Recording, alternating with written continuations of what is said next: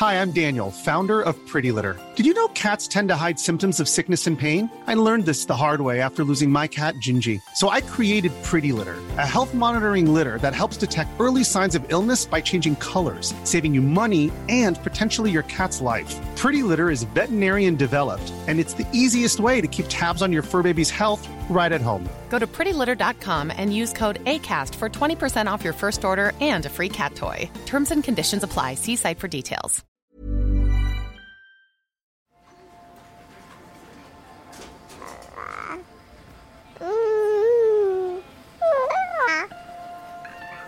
Lors d'une échographie, on m'a dit bah, Mademoiselle, vous avez une insuffisance ovarienne précoce. Allez voir un gynécologue pour euh, pousser les résultats. Il y a des femmes qui, parce qu'elles se sentent responsables, si ça ne marche pas, elles vont se sentir responsables et donc coupables. Et cette notion de culpabilité, elle n'a pas lieu d'être dans un parcours PMA. Ils ignoraient que ce serait aussi dur que ça, je pense. Ouais, ils doivent vivre un enfer. Pourquoi tu m'as jamais aimé? Mais qui a dit que je dois t'aimer C'est qu'il s'agit de déconstruire l'existant pour créer du nouveau. Et le nouveau, c'est la parentalité.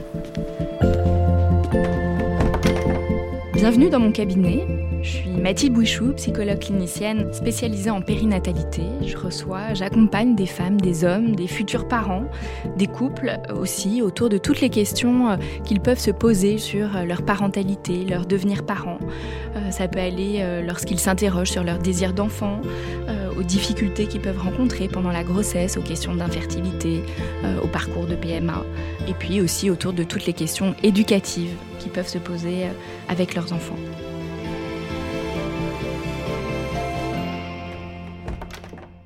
Bonjour Virginie.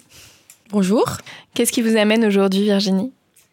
Alors, euh, bah, je viens pour partager euh, mon, sur mon parcours euh, pour concevoir un bébé, sur ce que j'ai pu mettre en place pendant maintenant un an et demi, au fur et à mesure des essais, afin de bah, d'améliorer ma façon de vivre mon parcours et, et d'essayer d'améliorer également le, le résultat. Hmm. C'est-à-dire du coup, qu'est-ce que vous avez fait pour être actrice de ce projet? Alors en fait, euh, donc déjà je dirais euh, pendant les 6-9 premiers mois, euh, j'ai pas été très actrice de, mon projet. Je m'en suis remis vraiment euh, totalement à, à la médecine. je connaissais pas du tout ce milieu. J'ai appris ma pathologie un peu de façon brusque. Euh, j'ai dû me décider assez rapidement euh, par rapport à ma pathologie. Euh, on m'a dit voilà, si vous voulez euh, un enfant, euh, il faut se dépêcher. euh, le temps presse. Donc j'ai, je m'en suis plutôt remis au, au départ à, à la médecine. La seule chose que je faisais, euh, euh, c'était du fertility yoga. Voilà, j'avais j'avais découvert ça pour euh, me je dirais plutôt l'aspect physique du corps, euh, se détendre, euh, aider un peu à supporter les stimulations, euh, supporter les maux de ventre, etc. Alors pour ça, ça marchait euh, vraiment vraiment bien. Euh, ça joue aussi sur l'équilibre hormonal, mais euh, c'est vrai que moi, c'était vraiment principalement pour me, pendant les stimulations, euh, m'aider physiquement à, à les supporter. Euh, mais en dehors de ça, vraiment, je j'ai rien fait de spécial. Les médecins me disaient, euh, voilà, pour pour euh, vos stimulations, euh, les essais, etc. Euh, ils m'expliquaient les protocoles. C'était vraiment purement médical. euh, euh, voilà, je, je me posais pas de questions. J'écoutais. euh, je leur ai quand même, à l'époque, déjà, je me posais quelques questions. Est-ce que j'ai le droit de faire, par exemple, des colorations capillaires? Est-ce que j'ai le droit de manger ce que je veux Boire de l'alcool? Et on m'a toujours dit vie normale. Je pense que c'est quelque chose qui va me rester. vie normale, vie normale. Euh, non, non. euh, ce qui est important, c'est de continuer à vivre normalement pour pas euh, se perturber, pour pas être complètement focus sur ce projet qui peut après créer des blocages, des choses comme ça. Et, et en fait, au bout de six mois de, PMA, où j'ai fait trois essais bébés qui n'ont pas fonctionné, bah, j'ai commencé à me poser des questions. Déjà parce que bah, je voyais bien que mon corps commençait un peu à mal réagir euh, aux stimulations et euh, je me sentais pas très bien. euh, C'est- C'est-à-dire mal, mal réagir Virginie? Euh, bah, C'est-à-dire que par exemple, euh, sur une des dernières stimulations que j'avais faites, euh, j'avais des nausées, euh, je, je dormais très mal la nuit, mais en même temps j'étais très fatiguée, euh, voilà, physiquement, euh, un peu comme si je je rejetais, je rejetais la stimulation. J'avais le ventre hyper gonflé. Enfin, c'était, j'avais mal au ventre, c'était tendu. Alors que les premières, bon, je sais pas si c'était parce que c'était nouveau ou, quoi, mais en tout cas, je j'étais plus dans la euh, voilà, je voulais, je voulais absolument que ça fonctionne, donc j'écoutais pas mon corps. En fait, euh, j'étais focus sur un résultat. Euh, et donc voilà, au bout de six mois, je me suis dit euh, déjà d'une, euh, je crois que j'ai besoin de faire une pause, j'ai besoin de prendre du recul. Euh, c'est vrai que chaque mois aussi, alors j'ai pas fait des essais tous les mois, mais à chaque essai, c'est très compliqué psychologiquement quand on fait le test et qu'il est négatif. bah il y a un deuil à faire finalement, sauf que bah le test il arrive à la fin du cycle et le cycle il redémarre pour le, le mois suivant. Donc on n'a pas le temps finalement si on si on veut continuer d'essayer on n'a même pas trois jours pour euh, pour faire son deuil euh, psychologiquement et je, sentais que ça n'allait pas en tout cas qu'il fallait que je mette en place quelque chose que je fasse toujours confiance à la médecine sur l'aspect purement médical pour que voilà euh, ça monitore entre guillemets le cycle, mais il fallait que je fasse autre chose. Il y avait autre chose, quoi. Et donc, au bout de, bout de six mois, j'ai fait, j'ai commencé à faire des recherches par moi-même. Euh, déjà sur l'aspect alimentation, je me suis dit c'est pas possible, on peut pas, je peux pas continuer. Alors j'avais pas une alimentation qui était, euh, j'étais déjà euh, un peu formée sur la bonne alimentation, mais il y a avoir une alimentation équilibrée et avoir une alimentation orientée fertilité, ça n'a rien à voir. J'ai découvert ça, voilà, au bout de six mois, donc. en faisant des recherches un peu par hasard, je suis tombée sur des vidéos sur sur YouTube. alors toujours cette question est-ce que c'est sérieux ou pas Bon, en tout cas, je, je suis de formation médicale et, euh, et, je me suis dit, en tout cas, ce qu'ils disent, c'est, je savais que c'était vrai. Enfin, c'était, euh, c'est sourcé, c'est voilà, il y a de la donnée scientifique, etc. Donc euh, déjà d'une, j'ai compris mon ma pathologie parce que grâce à ces vidéos, euh, ils expliquaient vraiment chaque type de pathologie euh, qui peuvent entraîner une infertilité. Et puis bah du coup, quelles sont les carences, quels sont les problèmes, les mécanismes qui fonctionnent pas, etc. Donc déjà, ça m'a permis de comprendre. Donc ça c'est très important, chose que les médecins ne m'avaient vraiment pas expliqué. voilà, c'est telle pathologie, tel protocole. Donc déjà, ça c'était très intéressant pour moi et c'est comme ça que je suis devenue actrice. En fait, c'est déjà un par la compréhension de ma pathologie et du coup de qu'est-ce qu'il fallait mettre en place déjà d'un point de vue purement physique pour pouvoir améliorer ça. Donc, euh, donc déjà, j'ai changé complètement mon régime alimentaire. J'ai adhéré en fait à ce, c'est un programme de nutritionnistes qui sont vraiment spécialisés euh, fertilité, qui travaillent avec des, des, des, médecins dans les cliniques PMA, etc. Du coup, Virginie, est-ce que vous pouvez nous expliquer un petit peu plus quelle est votre pathologie? Oui, alors euh, donc c'est une insuffisance ovarienne précoce alors je sais pas si on peut vraiment qualifier ça de pathologie, mais euh, en tout cas voilà, à 35 ans, euh, suite à, j'avais arrêté ma pilule. Euh, au bout de quelques mois, mes cycles étaient vraiment revenus de façon complètement anarchique et donc j'étais très inconfortable. J'ai consulté mon médecin qui m'a fait faire des analyses et lors d'une échographie, on m'a dit bah mademoiselle, vous avez une insuffisance ovarienne précoce, allez voir un gynécologue pour pousser les résultats. Et donc là, on m'a fait un dosage hormonal et donc on m'a dosé donc l'AMH, qui est euh, l'hormone indicateur de la réserve ovarienne, et bah, je me suis rendu compte qu'elle était très très très très très basse, surtout pour quelqu'un de 35 ans. Enfin, j'avais les résultats d'une femme de 43 ans à 35 ans. Donc là, je m'attendais pas du tout. En plus, j'étais pas du tout à ce moment-là. on sortait du Covid, j'étais célibataire, j'avais pas du tout, je, je, pensais pas bébé quoi. donc grosse douche froide et donc euh, plusieurs examens euh, sont venus euh, compléter ça, qui ont qui m'ont montré que j'avais pas de d'autres types de j'avais pas de par exemple de pathologie fonctionnelle au niveau de l'utérus, des choses comme ça. Donc la PMA était possible et pas la stimulation pour des la préservation qui commençait à être légalisée à ce moment-là.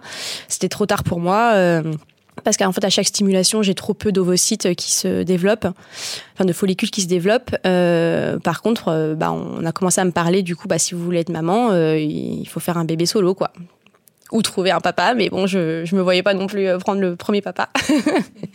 Donc voilà, j'ai fait un, un, travail un peu express sur moi sur ce sujet. Je me suis questionnée, j'ai vraiment tout remis en question sur ma vision de comment j'allais fonder ma famille, etc. mais voilà, j'ai réorganisé les idées. Je me suis dit que j'allais peut-être d'abord faire un bébé et ensuite euh, fonder la famille, quoi. Et donc du coup, ben, j'ai mis en place une alimentation spécifique euh, pour booster la fertilité et notamment euh, dans le cas de mon insuffisance ovarienne précoce, parce que du coup, euh, donc ce programme que je suis, il est, c'est un programme qui prend vraiment en compte la personne à 100%. C'est pas des protocoles qu'on applique, tout le monde fait le même protocole. C'est vraiment en fonction de sa pathologie, euh, de son vécu, etc. C'est quelque chose que vous avez mis en place à partir des informations que vous avez réussi euh, à trouver ou est-ce que vous vous êtes fait accompagner par quelqu'un? Alors en fait, euh, on est accompagné, donc c'est un, ça s'appelle Fertiline, c'est un programme en ligne comment dire, on remplit en fait tout un questionnaire de plus de 250 questions. Euh, ça part de notre enfance, est-ce qu'on a été allaité, euh, euh, comment on est né, euh, est-ce qu'on a des pathologies, est-ce que notre famille a des pathologies, euh, comment on se nourrit, quelle est notre hygiène de vie au quotidien? Enfin, vraiment, ça balaye à 360 degrés qui on est. Et en fonction de ça, euh, c'est un programme en fait euh, alimentaire, euh, donc il nous explique quel changement on doit mettre en place.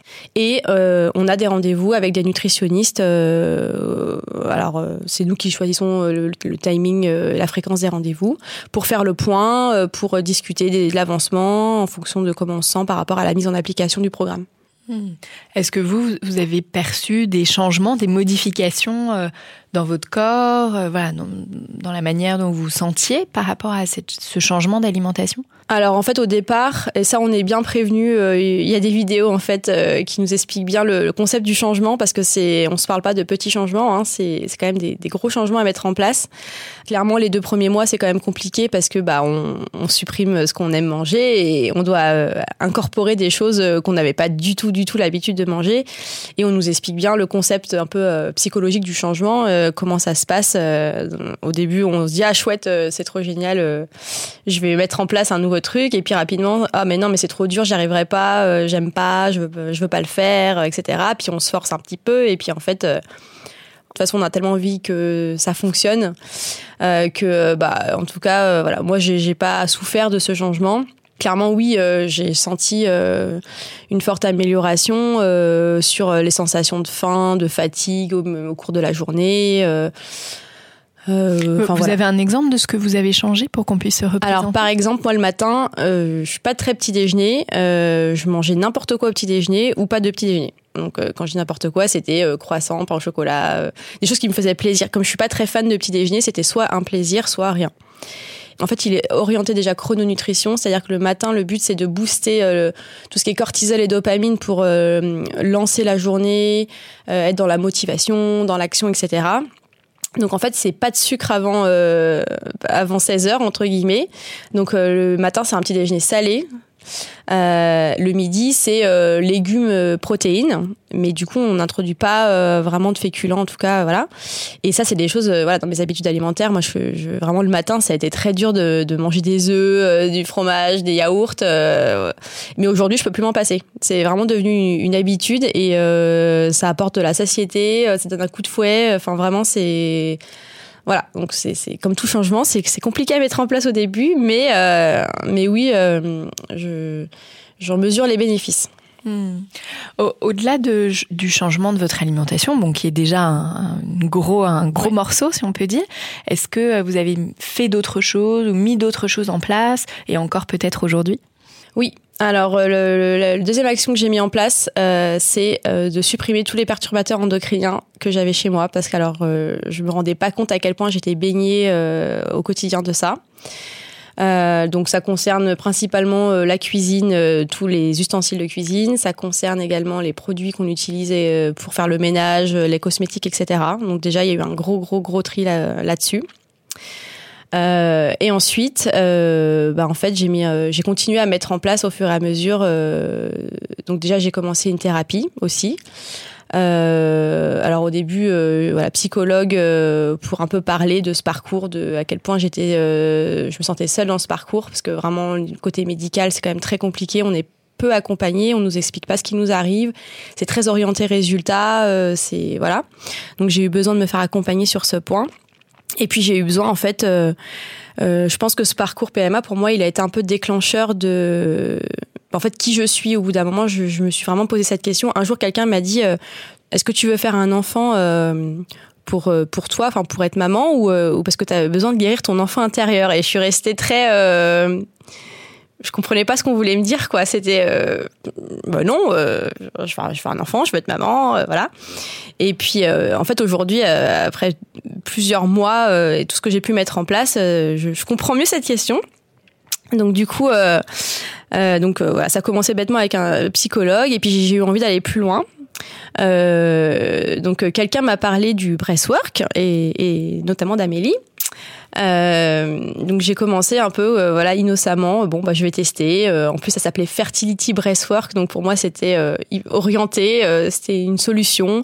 Je baigne déjà un peu dans le tout ce qui est bien-être méditation depuis depuis des années. Donc j'avais jamais testé rien d'autre que de la méditation. Mais je me suis dit, bon bah ça, ça ne peut m'apporter que du bien. Donc j'ai commencé comme ça les séances de, de breastwork. Très rapidement j'ai enfin dès la première séance j'en ai mesuré les, bienfaits. Euh, je me rappelle toujours cette première séance où je me voyais euh, au moment de l'intégration. Euh, donc en fait, ça se passe en deux parties. Il y a une partie où on respire et une partie où on est plus dans la relaxation. On intègre en fait ce qui s'est passé pendant la, partie de respiration. Et donc pendant ce breathwork, à la fin, j'avais vraiment une sensation de physique, euh, je me sentais hyper bien. Il y a eu la libération émotionnelle, j'ai beaucoup pleuré, euh, mais c'était euh, c'était pas de la tristesse, c'était vraiment de la, nettoyage. Voilà, une sensation de nettoyage. Et après, je planais, je me rappelle, je me sentais dans l'océan avec mon surf. Enfin, c'était vraiment hyper bien à la, fin de la séance et c'est des sensations qui portent pendant deux trois jours donc bah, j'y suis retournée toutes les semaines quasiment depuis le mois de juin euh, donc c'est vraiment quelque chose que, qui fait partie aujourd'hui de mon ma routine euh, voilà hebdomadaire euh, le, le, le breastwork. Euh, j'ai testé aussi euh, pas mal de donc j'ai continué mon yoga de fertilité, euh, j'ai continué le yoga tout court. Euh, et puis voilà, j'ai, après je suis rentrée dans un, j'ai testé plein de choses parce que je voulais voir qu'est-ce qui pouvait me correspondre, qu'est-ce qui pouvait euh, euh m'aider dans mon, dans mon parcours. Donc sur le plan physique, euh, j'ai, vu un ostéopathe. Euh, j'ai euh, j'ai fait des massages aussi orientés fertilité. Alors moi j'ai trouvé que ça me correspondait moins, mais voilà après chacun. Euh, j'ai surtout trouvé un peu ma voie sur le plan énergétique, je dirais. C'est là où, euh, où j'ai commencé un peu à, à, tester des choses et à me rendre compte vraiment euh, que ça m'apportait déjà euh, sur mon quotidien, sur ma façon de gérer le parcours, les échecs, pendant les phases de stimulation, tout ce que je pouvais ressentir, comment gérer les, les l'attente avant le résultat, etc. Donc j'ai fait des soins énergétiques assez classiques, je dirais. Euh, mais surtout. Euh, Qu'est-ce que vous entendez par soins énergétiques classiques Alors j'entends, euh, bah, je suis allée voir en fait un énergéticien. donc en fait on s'allonge, on s'allonge sur un sur une table et en fait c'est lui qui travaille et nous on, voilà on, on est plus un peu dans le ressenti, mais c'est vrai que c'était, on se laisse un peu porter mais j'avais l'impression qu'il fallait une petite marche en plus pour moi encore. Et donc en fait, en discutant avec Amélie, euh, qui euh, fait aussi de l'éthiomédecine, euh, j'ai testé, euh, j'ai fait une séance d'éthiomédecine et et là j'ai compris que j'avais franchi une, une, étape. Euh, parce que du coup, euh, on peut toujours se poser la question dans l'énergétique de savoir comment ça comment ça marche. Est-ce que c'est de la magie ou est-ce que vraiment physiquement il se passe quelque chose? Euh, mais euh, clairement, il y a, y a du ressenti. Donc, euh, une séance d'éthiomédecine, on arrive, on, on s'assoit sur, enfin, on s'allonge sur une table. Et, euh, et, en fait, il se passe des choses dans le corps. Euh, on est guidé, euh, on est guidé par Amélie qui ressent également des choses, qui, qui nous guide en nous posant quelques questions. Et, et, moi, par exemple, je me rappelle ma première séance, j'avais la tête qui tournait, qui tournait, qui tournait. Elle me posait des questions et moi j'étais là, mais qu'est-ce qu'elle me raconte mais non, euh, tout va bien avec cette personne. Euh, pourquoi elle me parle de mon, de mon papa euh, Je comprenais pas ce qui se passait. Et en fait, d'un seul coup, c'est ça a tourné, ça a tourné. Il y a de l'émotion qui est montée. J'ai pas compris ce que je libérais. Et en fait, bah oui, j'ai libéré des choses. J'ai repensé à des événements. J'aurais jamais pensé que que c'est des choses qui auraient pu à ce point-là me, me marquer. Et, et en fait, voilà, il, se passe des choses. On est vraiment dans le ressenti corporel, mais c'est quand même physique. C'est on, il y a de l'émotion, il y a de, la chaleur, il y a des comme des tourbillons. Et à la fin, hop, grande sensation de nettoyage et euh, Emily dit la séance est finie. Et on repart d'accord ok. Et, euh, je me suis dit waouh c'est fou euh, c'est comme ça que j'ai un peu pris conscience bah, de tout ce qui est euh, mémoire cellulaire blocage émotionnel blocage énergétique etc j'avais vraiment pas de connaissances ni je, connaissais pas ce, ce monde là en fait avant. Et je me suis dit mais en fait tout ce que j'ai mis en place depuis un an ça fonctionne pas encore faut que j'aille plus loin faut que j'aille chercher et creuser plus loin euh, j'ai forcément des, choses encore à creuser, nettoyer, voilà. Et, euh, effectivement, depuis, euh, j'ai découvert d'autres méthodes encore qui m'aident au quotidien. J'ai continué le breathwork, j'ai fait plusieurs séances d'éthiomédecine. Lors des breathwork, notamment d'une retraite que j'ai pu que j'ai pu faire au mois d'octobre. Donc là, on est en mode intensif. C'est plusieurs sessions par jour. je pense que ça vient vraiment gratter euh, au fond, si on peut dire ça comme ça. Et là, euh, j'ai eu des énormes prises de conscience. Euh, en fait, les blocages, on les, je les ai identifiés. quoi. C'était pas seulement dans le ressenti et le nettoyage, c'était mettre le doigt sur des choses hyper importantes. sur les relations mère-fille, je pense que c'est quelque chose qui est finalement très important quand on veut donner naissance à un bébé. Il y a des choses à, à comprendre, à nettoyer. Sur le transgénérationnel, alors moi, le les séances de breastwork, euh, c'est très intense pour moi à chaque fois. Euh, je suis très connectée à ma lignée euh, de femmes que je, qui m'apparaissent en fait à chaque fois que je fais, que je suis en intégration. Ça me donne énormément de, de clarté. C'est quelque chose qui est très présent pour moi. Et surtout, j'ai eu une activation de Kundalini pendant une des séances lors de cette retraite. Et ça, c'est très important pour la suite parce que vraiment euh, c'est c'est un peu pour moi la clé de ma guérison. C'est-à-dire que en fait c'est une énergie qui s'active, euh, c'est l'énergie vitale qui s'active et donc maintenant à chaque séance euh, c'est c'est une énergie que, que qui vient euh, qui vient faire son travail euh, pendant ces séances qui vient guérir, qui vient nettoyer et alors déjà c'est ça se traduit par de la sensation euh, vraiment physique euh, parce que je sens euh, mon corps en fait suit cette énergie pendant la, séance. donc je, vois bien là où ça vient travailler au niveau du corps. C'est surtout que ça a une, enfin les, jours qui suivent. Au début, les premières sessions, je comprenais pas trop pourquoi j'avais fait ça et qu'est-ce que ça venait chercher quoi. Et, en fait, ça se mesure dans les semaines qui suivent, les jours qui suivent bah en fait j'ai gagné énormément en confiance en moi, en clarté d'esprit, en prise de décision, des choses sur lesquelles euh, j'étais euh, j'avais beaucoup de mal en fait euh, à avancer euh, parce que j'étais focus sur mon parcours PMA, que je savais plus comment avancer, euh, je savais pas pourquoi, euh, bah, pourquoi ça marchait pas et j'étais enfermée dans ma tristesse, dans mon échec, quoi faire. Et en fait, ça m'a énormément euh, fait euh, avancer, euh, voir les choses différemment, prendre du recul sur mon parcours. Je vois plus du tout les échecs de la même façon aujourd'hui. Je vis tout mieux quoi. C'est un peu, enfin voilà, ce que j'expliquais à, Amélie, c'est je pour moi, ce parcours PMA, euh, pour l'instant, il n'a pas encore euh, abouti à un résultat euh, positif. parce que je fais aussi beaucoup de pauses parce que je ressens le besoin et que c'est très important dans ce parcours mais ça m'a apporté une renaissance quoi ça m'a fait énormément évoluer à différents points pour ça, euh, ben, je leur remercie. J'ai beaucoup de gratitude pour ça, même si euh, ça paraît bizarre euh, parce que il y a quand même l'échec qui est quand même toujours là pour l'instant. Mais mais je me rends compte que si ça marche demain, bah je serai une bien meilleure maman que si je l'avais été il y a un an et demi parce que j'ai découvert qui j'étais et et comment mieux vivre sa vie. Et je pense que j'aurais beaucoup de choses à transmettre à cet enfant, alors qu'il y a un an, c'était un peu j'aime pas dire ça, mais euh, un caprice, quoi. C'est-à-dire euh, une solution à un problème. Euh, et voilà. Merci beaucoup Virginie. Je vous propose qu'on passe dans le salon d'à côté. On va rejoindre justement Amélie Clerc-Vorès.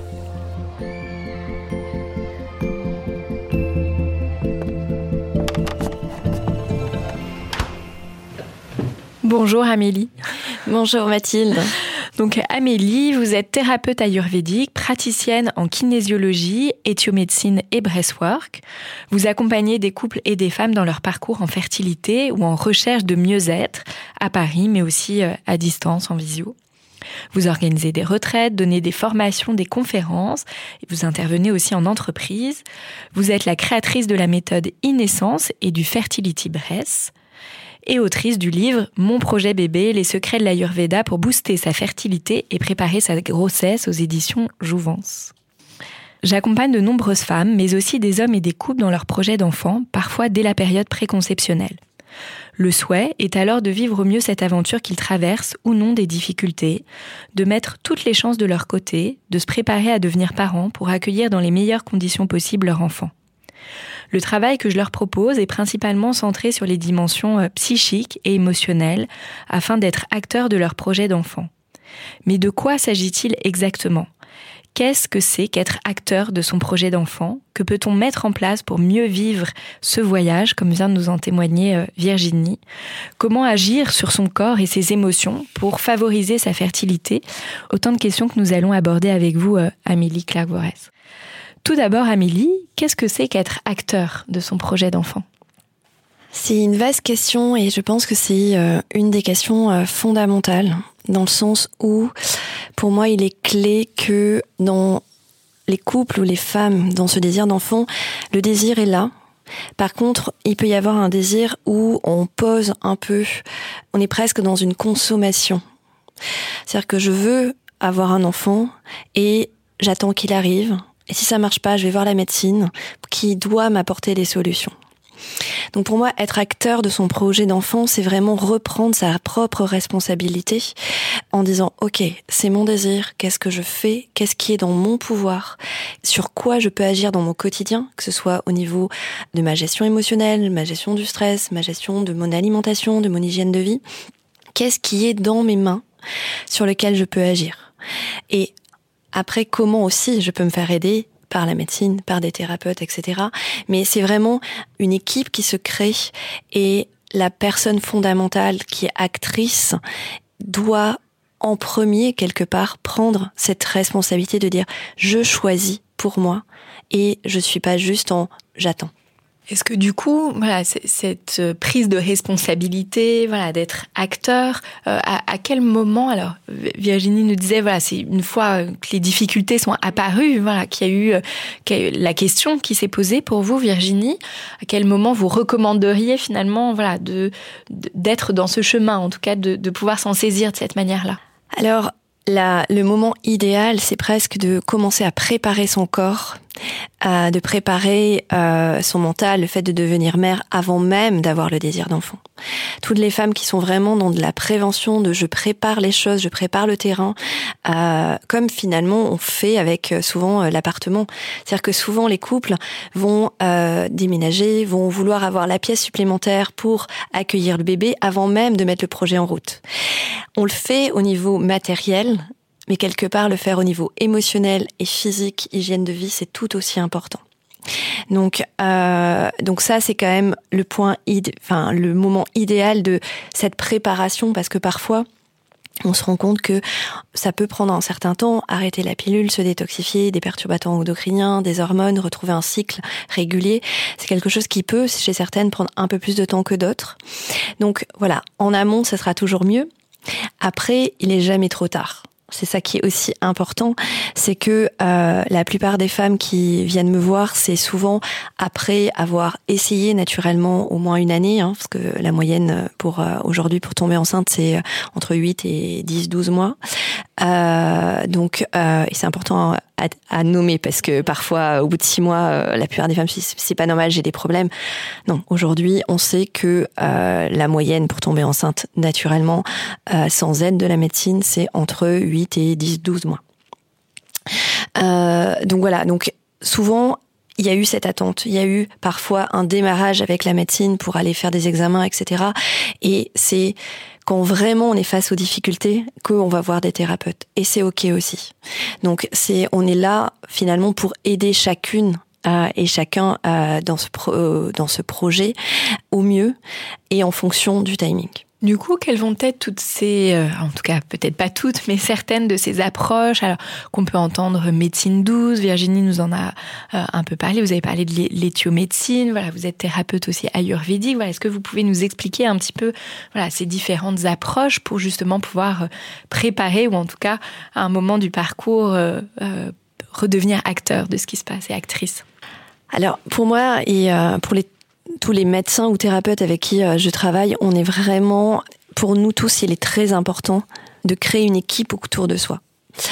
Et dans l'équipe, une des médecines douces, euh, enfin complémentaires, je préfère que douces d'ailleurs, qui est euh, très utile et qui est une de celles qui est les plus euh, reconnues aujourd'hui en termes d'études médicales, c'est l'acupuncture. D'accord? Donc on sait qu'aujourd'hui, un acupuncteur spécialisé dans un parcours fertilité, un parcours PMA, va extrêmement aider.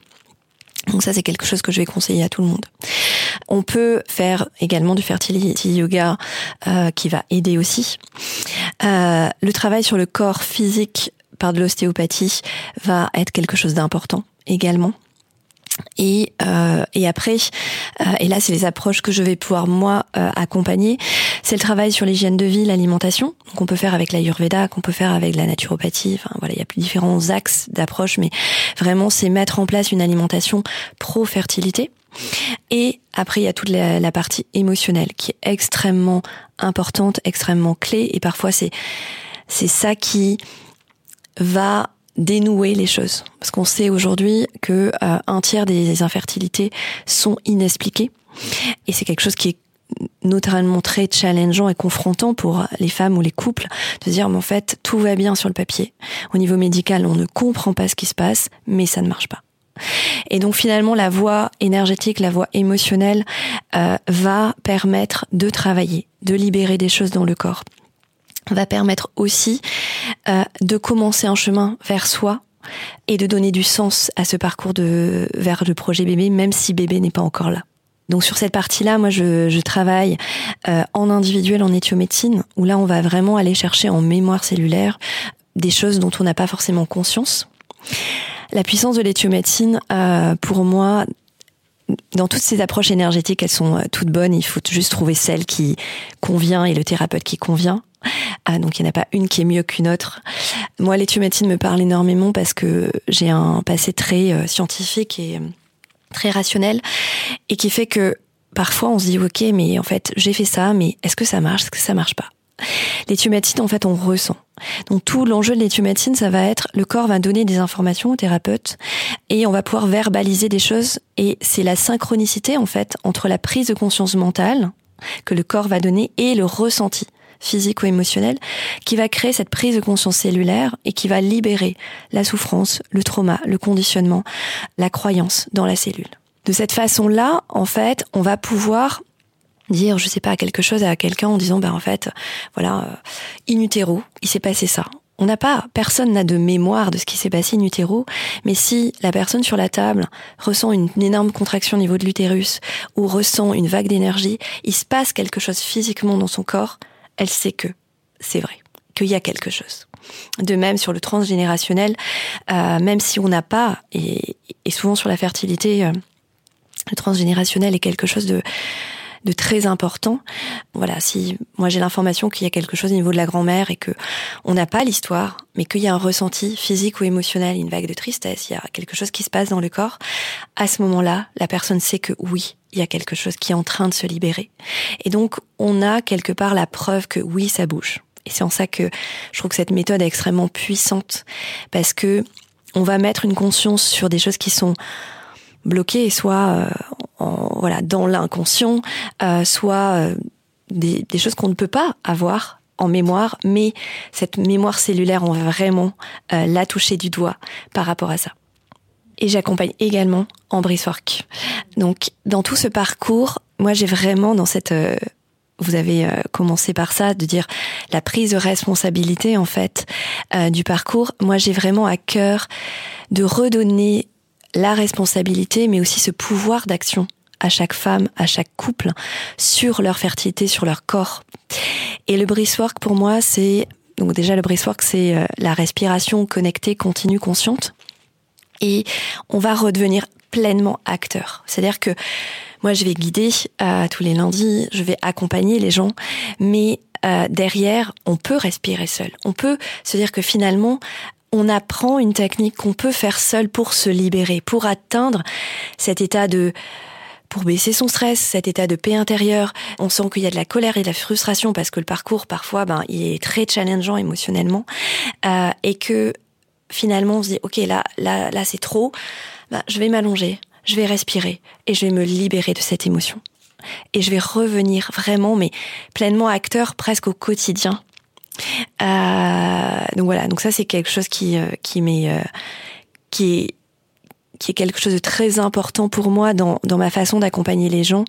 Je redonne la capacité d'auto-guérison à chacun. Et au-delà de cette responsabilité, parce que D'ailleurs, le être acteur, sentir responsable de son parcours, c'est important, mais attention, je, pour moi, derrière le mot responsabilité, parfois, il y a des femmes qui, parce qu'elles se sentent responsables, si ça ne marche pas, elles vont se sentir responsables et donc coupables. Et cette notion de culpabilité, elle n'a pas lieu d'être dans un parcours PMA, dans un parcours vers un projet d'enfant qui est PMA ou pas d'ailleurs. L'objectif, c'est de faire de son mieux, c'est de se connecter à soi, c'est d'avancer. Et parfois, faire mieux, un peu mieux, c'est mieux que faire parfaitement parce que ça va créer tellement de tension, tellement de culpabilité si on fait le moindre écart, notamment au niveau alimentaire, que ça va être plus néfaste que de faire un peu mieux. Chacun à son propre rythme, chacun sur son propre chemin, dans vraiment une philosophie des petits pas, de dire ok, j'avance et je fais de mon mieux à chaque étape de ma vie, à chaque jour, je fais un petit pas de plus, sans culpabilité. Oui, oui, cette culpabilité, moi je l'entends beaucoup chez les, femmes que j'accompagne, mais aussi la question, euh, en tout cas la culpabilité, elle m'évoque la question de l'injonction, c'est-à-dire qu'en effet aujourd'hui euh, l'acupuncture, voilà, c'est médecine complémentaire, j'aime bien, euh, je préfère aussi ce, mot comme vous Amélie, où les femmes vont se dire bon, il faut que je le fasse, alors voilà, ma psy m'en a parlé ou tel thérapeute, parfois tel médecin, tel gynéco, voilà, de plus en plus, je trouve quand même commence un, petit peu à parler de, tout ça, mais c'est un truc en plus qu'il faut faire pour que ça marche. Et donc là, j'entends aussi toutes les injonctions et toute l'inquiétude qu'il peut y avoir. Ou parfois, moi, j'ai des femmes qui me disent ah mais j'ai pas eu le temps d'aller chez l'ostéo avant le transfert, par exemple, ou de faire ma séance d'acupuncture. Bah du coup, ça va pas marcher. C'est un point hyper clé. C'est-à-dire que tout le parcours, surtout quand on est vraiment en PMA et qu'il y a des transferts, il y a des stimulations, etc. Faut savoir que les femmes sont timées dans le mois stimulé avec des prises de sang, avec des échographies, avec des piqûres pour faire euh, grossir les, voilà, maturer les ovocytes, euh, les follicules. Mais on est presque à l'heure près. C'est-à-dire que on est dans une organisation du planning qui est ultra contrôlée, ultra contraignante, parce qu'en plus on travaille dans ces moments-là. Et se dire, en plus, il faut que je cale un, l'ostéo, il faut que je cale euh, le work, il faut que je cale l'acupuncture. Si on arrive à ça, on est contre-productif. C'est-à-dire qu'on doit, toutes les médecines complémentaires, être une aide à du bien-être. En tout cas, peut-être pas sur le moment où on fait les choses, parce que parfois il y a la contrainte de oui, il faut y aller, mais si vous ressortez que vous n'êtes pas mieux, ne le faites pas. Parfois, dans certains... Il faut pas faire pour faire. Exactement en fait, vraiment déconner dans il faut, je dois. C'est presque on nage à contre-courant de la vie.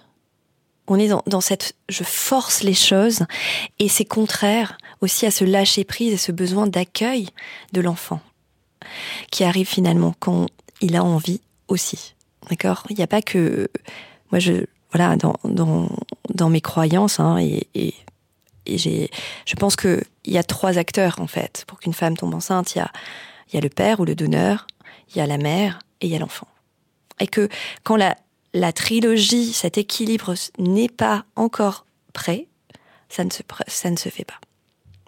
Et c'est vrai que, on en parlait avec Virginie euh, avant, euh, ça peut être extrêmement frustrant euh, de se dire mais en fait je comprends pas. Il y a des femmes qui font le quart de ce que je fais, elles font n'importe quoi dans leur hygiène de vie, elles tombent enceintes alors qu'elles ont 40 ans. Et, et, et c'est presque c'est injuste. Et moi, je fais tout depuis X années et, euh, et je suis presque parfaite sur ça et ça arrive toujours pas. Et, et après, derrière, on voit certaines où finalement, elles font tout ce travail sur elles. Tout ce travail de se mettre en vie avant de donner la vie. Et l'enfant arrive. Et, et presque, et Virginie, elle en est là, et, je trouve que son témoignage est extrêmement beau pour ça, c'est que finalement l'objectif premier de l'enfant ne devient plus l'objectif prioritaire. L'objectif prioritaire, c'est qui on est dans ce parcours, qui on est en train de devenir, et, finalement cette reconnexion à soi, à son essence, à, à son objectif de vie, souvent on peut même voir des reconversions, c'est le plus beau des cadeaux. Et quand on en arrive là, l'enfant finit par arriver au bon moment et c'est la cerise sur le gâteau, mais c'est plus le gâteau. Du coup, tout d'abord, dans la, dimension euh, corporelle, euh, Virginie nous parlait voilà, de tous ces changements au niveau euh, de, de l'hygiène de vie, de l'alimentation. Voilà, quelle piste par rapport à ça pour redevenir acteur, être acteur de son projet d'enfant Quels sont les, voilà, les fils à tirer Alors les fils à tirer, il y en a, il y en a de nombreux. Euh, je vais essayer de, voilà, de donner les principaux pour que les auditeurs aient des clés. La première chose à faire, c'est détoxifier le corps. D'accord, notamment qu'il y a eu plusieurs stimulations des hormones ou qu'il y a eu des années de pilules. Euh, la première chose, c'est nettoyer, détoxifier. Vous travaillez sur les perturbateurs endocriniens aussi. Et comment on détoxifie concrètement Alors, la détoxification, on peut la faire par des plantes, on peut la faire par des détox, on va dire, plus classiques, par une alimentation plus saine aussi, où en fait, on arrête d'ingérer, par exemple, je pense aux perturbateurs endocriniens, qu'on va aller sur une alimentation, enfin, sur une hygiène de vie globale où on élimine de son quotidien, de sa maison, de sa cuisine, de, euh, de, ses, de ses plats, de ses contenants, de ses produits de beauté. On élimine les, produits, les perturbateurs endocriniens. On va pouvoir nettoyer et on n'en remet pas. Donc ça, c'est quand même déjà quelque chose. Après, le work va énormément détoxifier aussi, parce que on sait que 70 à 80% des toxines partent par le CO2 qu'on élimine. Et donc, dans les séances de work, dans cette euh, suroxygénation un peu qu'on fait au début, cette, euh, euh, période d'activation, on va aller chercher de la détox. L'axe de la détoxification est important pour nettoyer. Après, ça va être important de mettre en place une alimentation qui va être pro-fertilité. Donc, on peut travailler sur tout ce qui va être anti-inflammatoire, d'accord? En Ayurveda, on est vraiment beaucoup sur les éléments. Donc, la fertilité se fait en milieu aqueux. Forcément, tout le feu va évaporer l'eau et donc va enlever de la capacité. Donc, le feu, c'est l'inflammation. Exactement. L'inflammation, c'est un excès de feu. D'accord Le feu, on en a tous à l'intérieur de nous. Le feu digestif, ça nous permet justement de transformer les aliments en nutriments. Donc c'est important d'en avoir.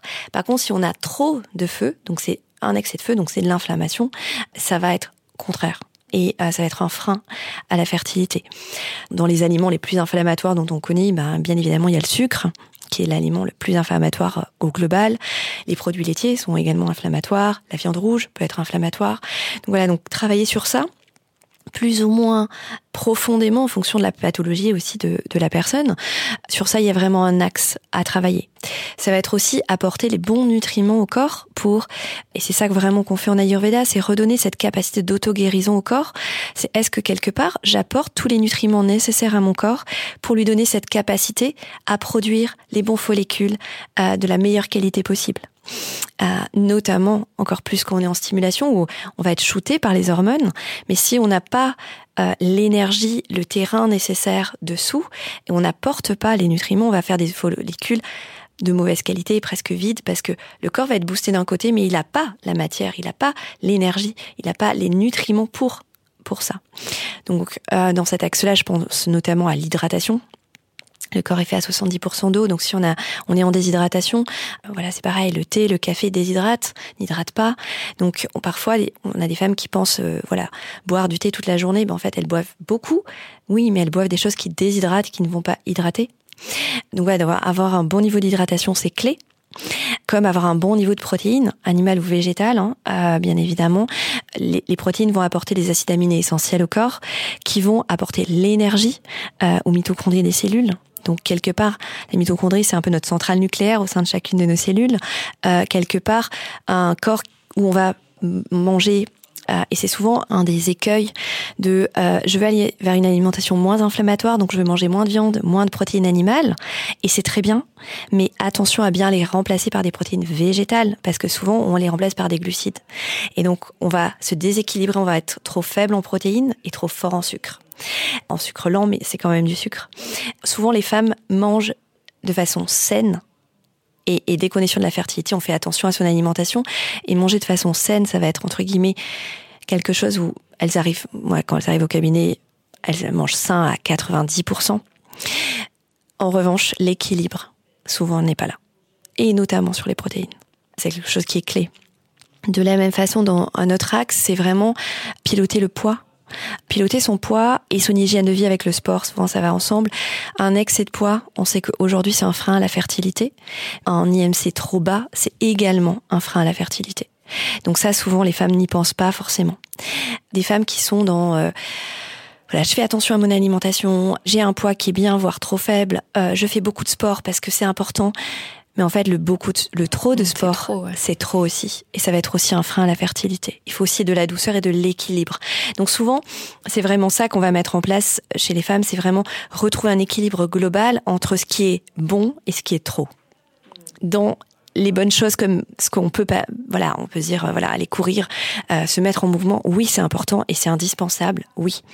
Aller courir tous les jours, euh, si on est dans un projet bébé, c'est extrêmement néfaste. Dans l'inconscient collectif, c'est pas forcément euh, la chose. Ça va se dire, mais non, mais en fait, je fais tout bien. Je fais du sport tous les jours. Depuis que je veux mon mon, mon, enfant, bah, je me suis, je fais encore plus de sport. Mais non, attention. Hmm. Alors là, c'est très axé sur les femmes, mais est-ce que les hommes aussi peuvent mettre des choses en place Et est-ce que c'est recommandé Voilà. Alors oui, bien évidemment. Et euh, c'est c'est important que l'homme rentre dans le processus de PMA, soit acteur aussi de sa propre partie enfin de son propre rôle à jouer. Pas que dans le processus de PMA. Oui, tout à fait. dans la parentalité au global, on est d'accord. Mais en tout cas, avant de devenir parent, c'est intéressant ce que vous dites, c'est que souvent les hommes, quand l'enfant est là, ils se sentent enfin, avoir leur rôle à jouer parce qu'ils sont pères. Ça y est, il y a le statut qui est là. Dans le projet bébé, dans ce processus, ils vont se dire, ben en fait, c'est chez la femme que ça se passe. Donc, je suis un peu en second plan ou c'est vers elle. Alors, je peux l'accompagner, je peux l'aider, mais moi, j'ai pas forcément autant de choses à faire qu'elle. Alors que non.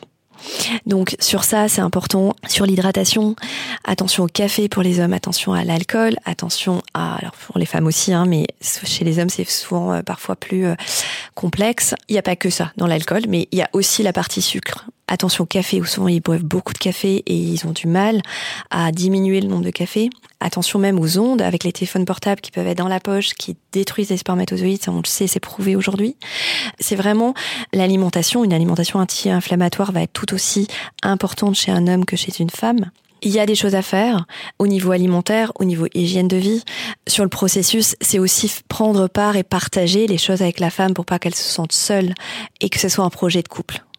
Souvent, le projet de parentalité, dans les processus de, de projet d'enfant qui sont un peu complexes, ça peut créer des problématiques de communication, des problématiques de déphasage dans le couple, parce que on n'est pas forcément au même rythme, on veut pas forcément les choses en même temps, on n'est pas forcément prêt à faire les efforts autant en même temps en tout cas au même niveau, enfin à la même temporalité. Énormément euh, de tension au sein des couples. Exactement. Les femmes bien souvent ont envie que leur partenaire euh, se responsabilise, soit acteur, mette plein de choses en place.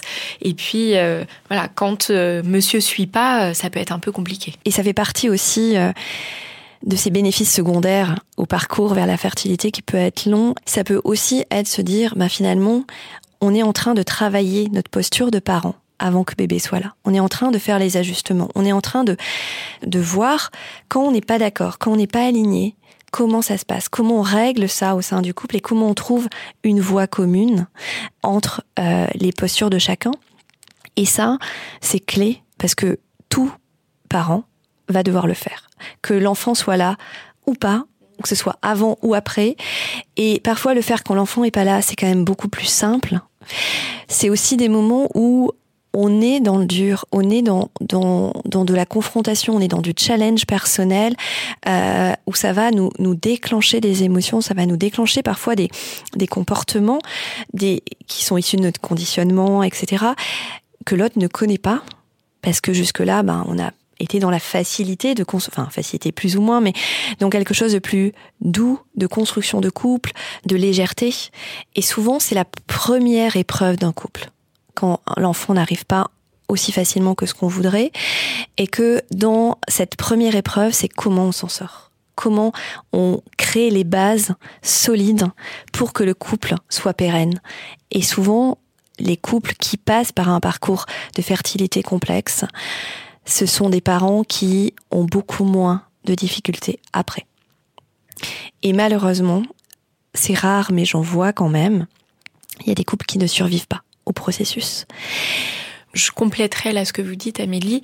Moi, ce que je peux observer, c'est que ces couples quand ils arrivent à faire ce travail, justement, d'élaboration, d'intégration, de digestion, euh, en effet, voilà, ça leur permet euh, de, travailler plein de choses pour l'après et d'être beaucoup plus confortable dans l'après.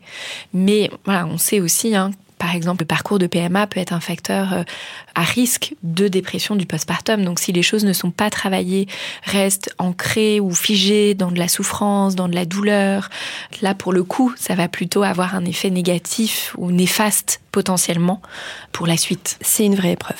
Clairement, il ne faut pas la minimiser. C'est une vraie épreuve pour chacun, individuellement.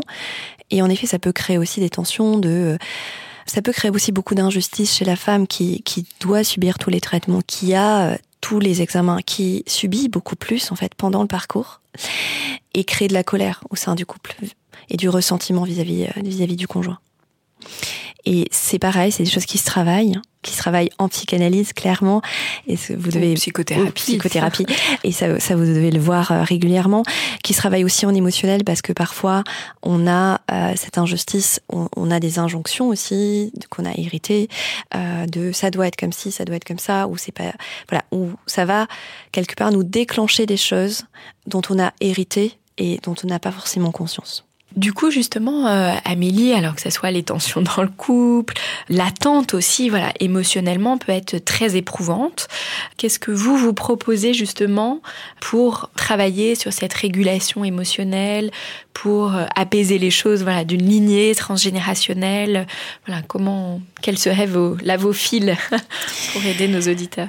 Alors, mes fils à moi, est-ce que je peux en quoi je peux aider mes patients, c'est vraiment sur ce travail de mémoire cellulaire. En individuel, c'est l'éthiomédecine, éthiomédecine ou kinésiologie, donc c'est les deux. Notamment, c'est pareil quand il y a des fausses couches ou s'il y a eu des IVG avant, des choses comme ça, les mémoires en fait des cellules qui ont été là et qui sont arrêtées de vivre, euh, c'est des choses à libérer. Donc, on va aller vraiment aider à alléger le parcours, les émotions, la souffrance, et parfois aussi à mettre de la conscience sur des potentiels blocages. Et ça, c'est quelque chose qui peut énormément aider les gens parce que quand ça marche pas, c'est peut-être une des choses les plus euh, difficiles à vivre, c'est le fait de ne pas comprendre. Notre mental a besoin d'avoir des explications. Et parfois, euh, après euh, plein d'examens, je peux recevoir la femme et me dit ah, ça y est, on a trouvé ça. Il y a ça qui va pas. Et quelque part, d'avoir une explication médicale, c'est un soulagement mmh. parce ah que ça donne du sens. Ça donne du sens. Et c'est là où le travail en mémoire cellulaire donne également du sens parce que on va mettre de la conscience sur sa relation, parfois sur des choses que ou parce que on l'a vécu enfant avec un, un développement cérébral d'un enfant et que avec notre développement cérébral d'adulte, on dit oui, il s'est passé ça, mais c'est pas très grave en fait. C'est c'est normal. Enfin, j'étais enfant. Sauf que ça a pu extrêmement nous marquer en tant qu'enfant. Et c'est ça en fait qu'on va aller chercher en mémoire cellulaire, c'est mettre de la conscience sur des choses qui peuvent être beaucoup plus impactantes et euh, ont pu laisser des traces. Tout ce qui est euh, en fait toutes ces empreintes émotionnelles qu'on a dans le corps, qui restent figées dans le corps et qui peuvent nous empêcher d'être pleinement nous-mêmes.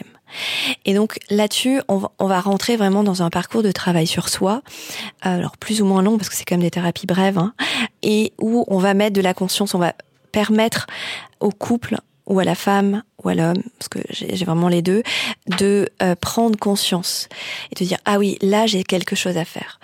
Et on va aussi leur donner le fait de se dire je suis acteur et je suis en train de faire des choses qui me libèrent, qui libéreront mon enfant aussi, parce que quand c'est mémoires, on les libère, on les libère pour soi et pour sa lignée hein, descendante. Donc, euh, donc on le fait aussi pour l'enfant qui va arriver.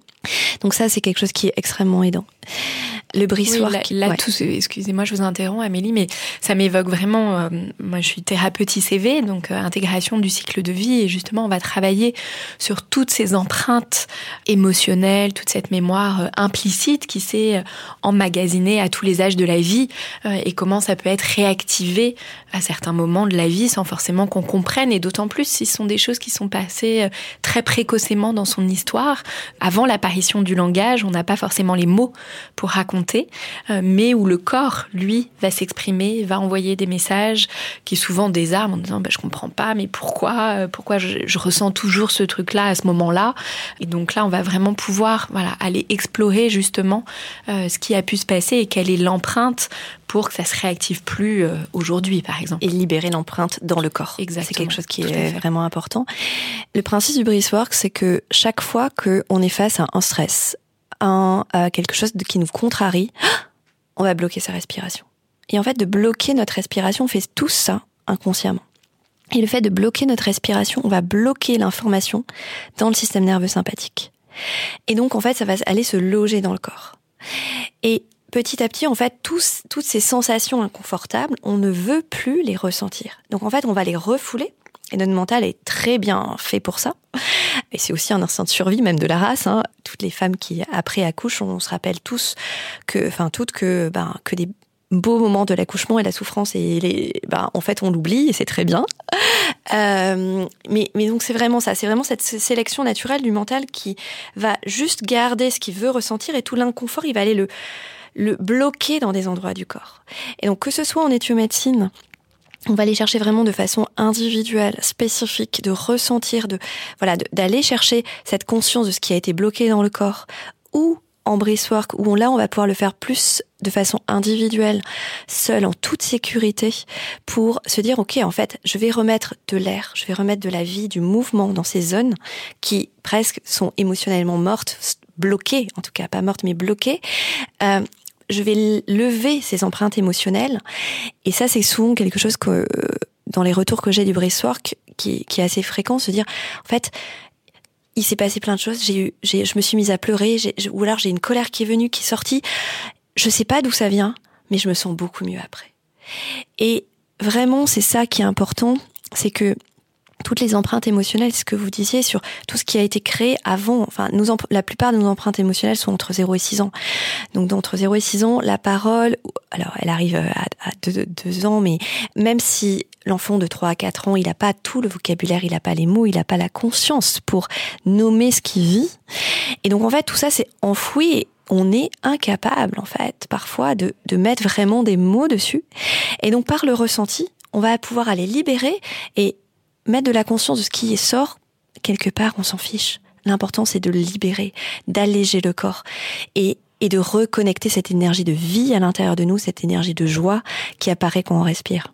Est-ce que du coup, Amélie, vous pouvez nous expliquer un petit peu ce que c'est, euh, un peu concrètement, de manière presque pratico-pratique, le breathwork Oui, avec plaisir. Alors, le breathwork, donc c'est euh, c'est apparu en fait dans les années 60 euh, aux États-Unis, suite à, toute la vague un peu hippie, et c'est suite à l'interdiction du LSD, où il y a des personnes qui ont voulu atteindre des états de conscience modifiés sans prendre de substance.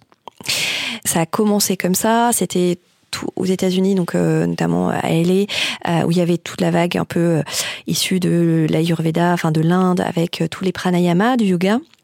Donc en fait, vraiment tout ce travail sur le souffle.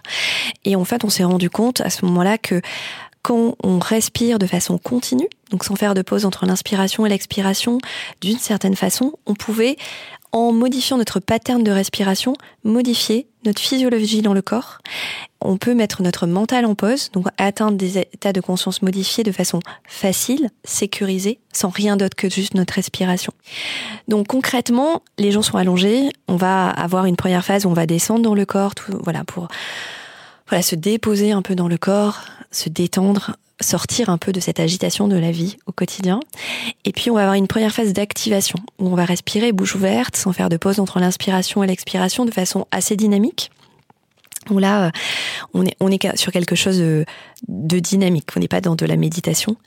Et donc, c'est là où on va activer les choses. C'est là où on va aller remettre de l'air, de l'oxygène, de la vie dans ces endroits un peu bloqués donc il y a toute cette phase d'activation.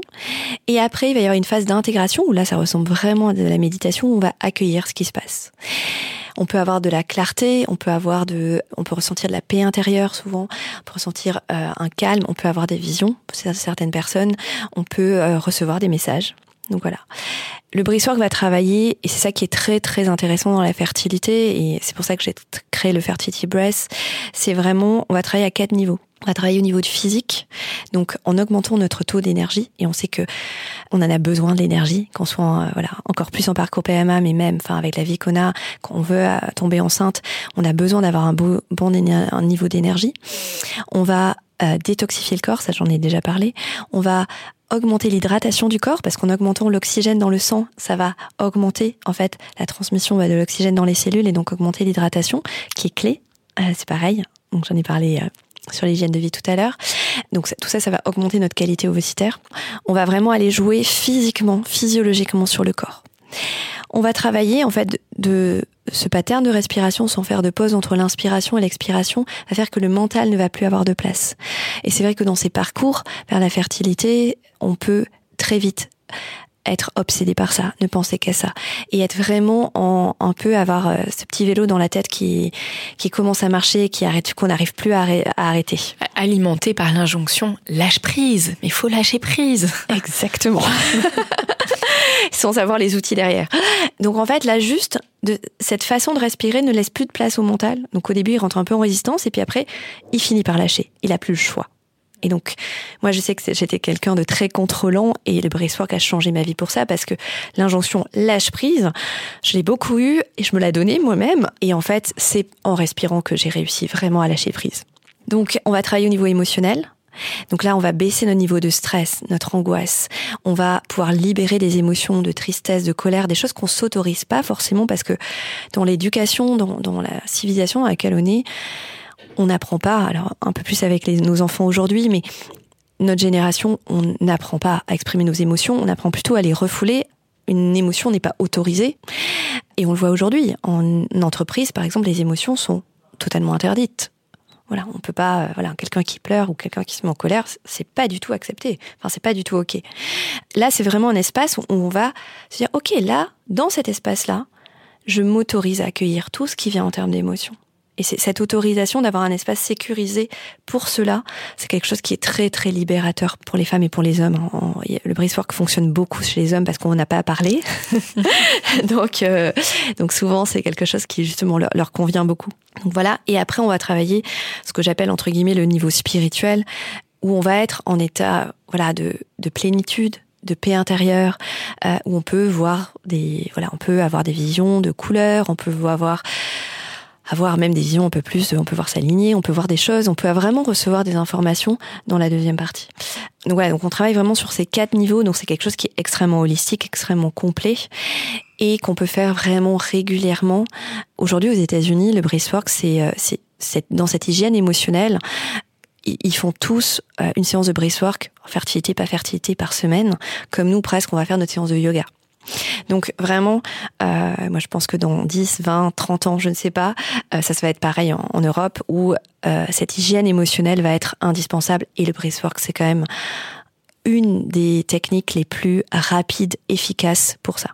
Écoutez-vous, c'est vous qui savez, surtout les femmes, et vous êtes responsable de votre corps. Autorisez-vous à faire des pauses, autorisez-vous à suivre votre intuition même si le corps médical vous dit non, ça serait bien d'eux. Mais non, non, c'est bon, on a fait les examens. Parfois, on a cette petite voix à l'intérieur de nous qui nous fait dire non, il y a un truc. Non, ou là, j'en peux plus, j'ai besoin d'arrêter. Ok, oui, il y a un tech qui est prévu le mois prochain, mais en fait, non, je, je là, je, j'arrive plus. Autorisez-vous.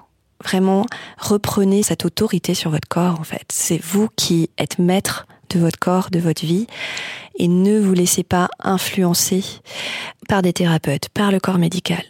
Ça, c'est vraiment quelque chose qui est hyper important.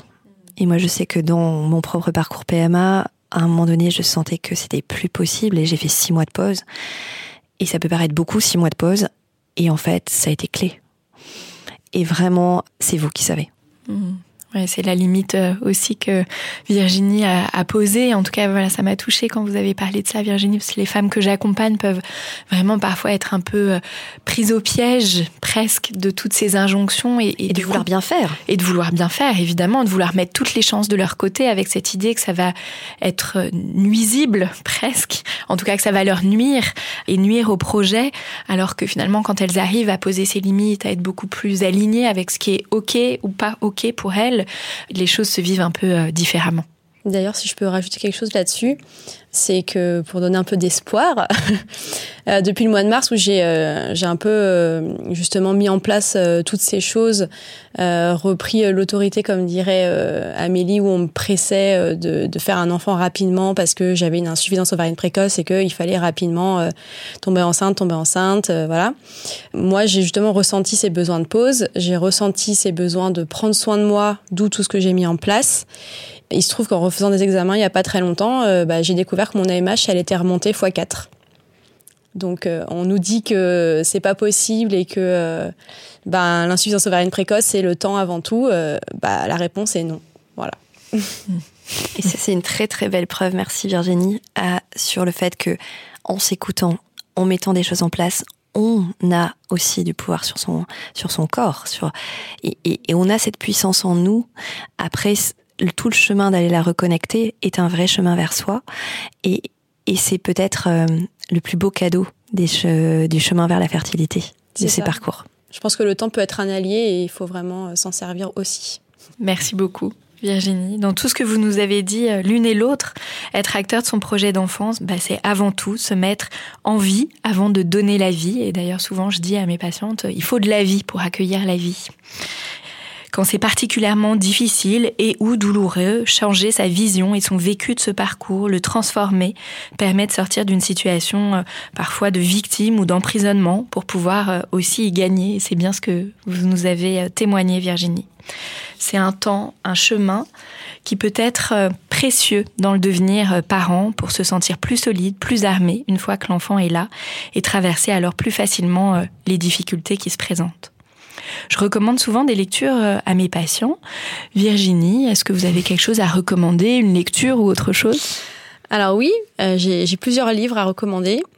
Euh, le premier, c'est le manuel pour une fertilité émancipée de Lorraine Saint-Disic, qui moi m'a énormément aidé à comprendre. Donc en fait, elle, explique de façon très vulgarisée bah, le cycle, tous les dysfonctionnements qui peuvent euh, en découler. Et vraiment, c'est euh, pour moi, c'est la base. Euh, une femme qui veut faire un bébé, elle doit connaître ces bases-là pour connaître son corps, pour comprendre comment il fonctionne.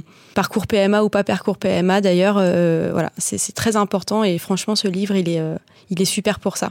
Bah, après, il y a le, livre d'Amélie, mon projet bébé, qui donne toutes les clés euh, de l'hygiène de vie euh, de base qu'il faut mettre en place euh, pour un bébé.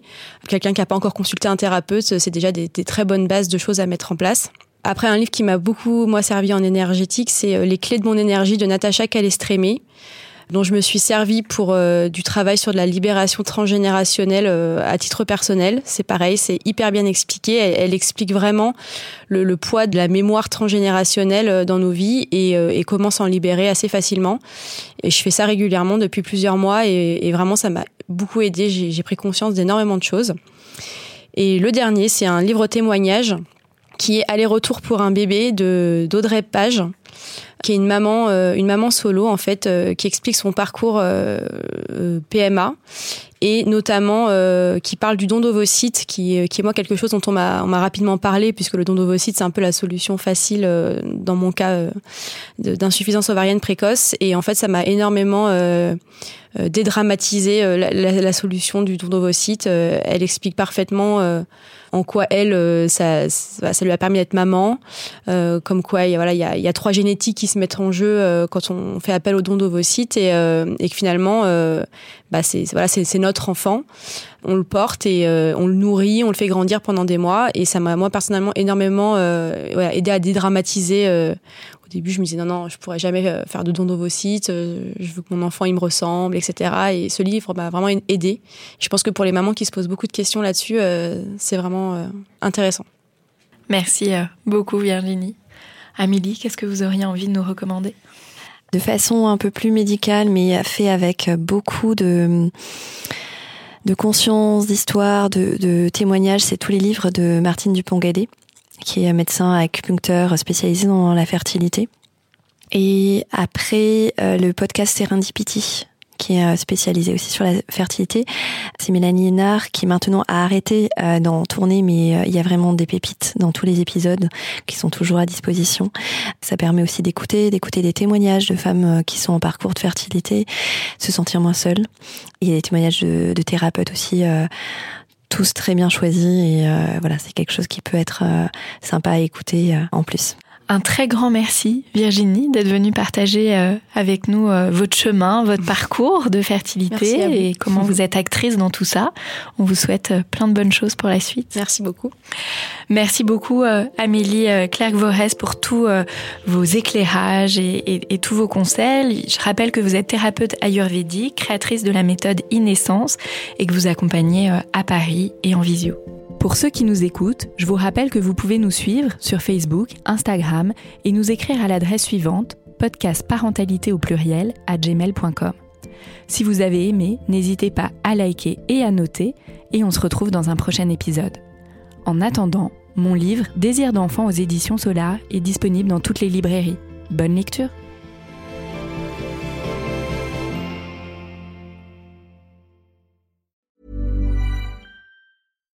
Hi, I'm Daniel, founder of Pretty Litter. Cats and cat owners deserve better than any old-fashioned litter. That's why I teamed up with scientists and veterinarians to create Pretty Litter. Its innovative crystal formula has superior odor control and weighs up to 80% less than clay litter. Pretty Litter even monitors health by changing colors to help detect early signs of potential illness. It's the world's smartest kitty litter. Go to prettylitter.com and use code ACAST for 20% off your first order and a free cat toy. Terms and conditions apply. See site for details.